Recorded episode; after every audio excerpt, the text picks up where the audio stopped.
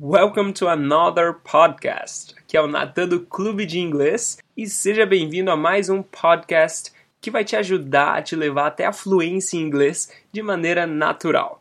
O podcast de hoje vai ser a maior parte dele em inglês, então se você não conseguir entender alguma coisa, vai acompanhando a leitura com a descrição desse podcast aí, que vai ter quase tudo que eu tô falando, vai estar escrito para você aí na descrição desse episódio. Então, no episódio de hoje, a gente vai falar sobre two business stories, então duas histórias de negócios de marcas que eu tenho certeza que você conhece. E vai funcionar assim, ó. I will tell you the name of I will tell you the small story.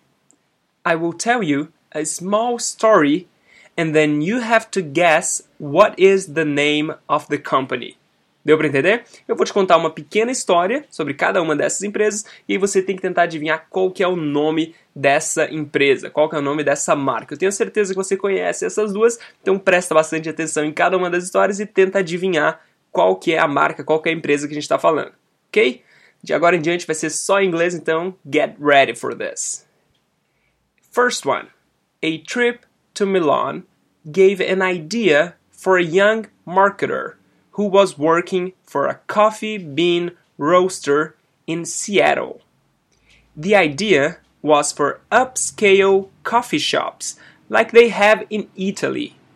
When the young marketer came back to the USA, his boss had no interest in owning coffee shops, but he agreed to give money for this endeavor. And the boss even sold him his brand name. Do you want to know the name? It's the most famous coffee shop in the world Starbucks. And that was the first story. Did you guess the name of the brand before I said? I hope you did. And let's go to the second one.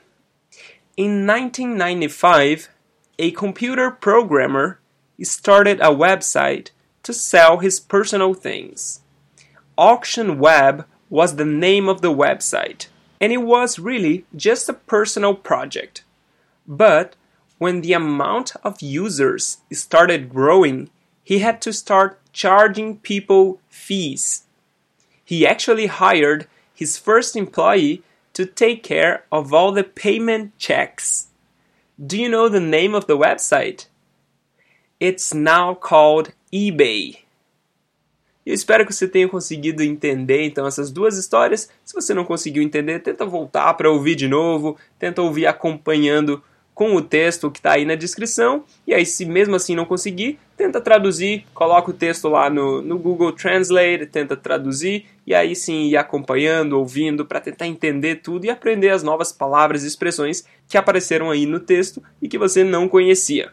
Eu espero que de verdade você tenha conseguido aprender novas expressões com esses dois áudios. E se você quiser aprender ainda mais e de uma maneira de graça, eu vou deixar o link aí embaixo para você receber as nossas mensagens pelo Messenger. Ali você vai receber dicas de expressões, dicas de palavras novas e de como usar elas no seu dia a dia. Só coisas realmente práticas.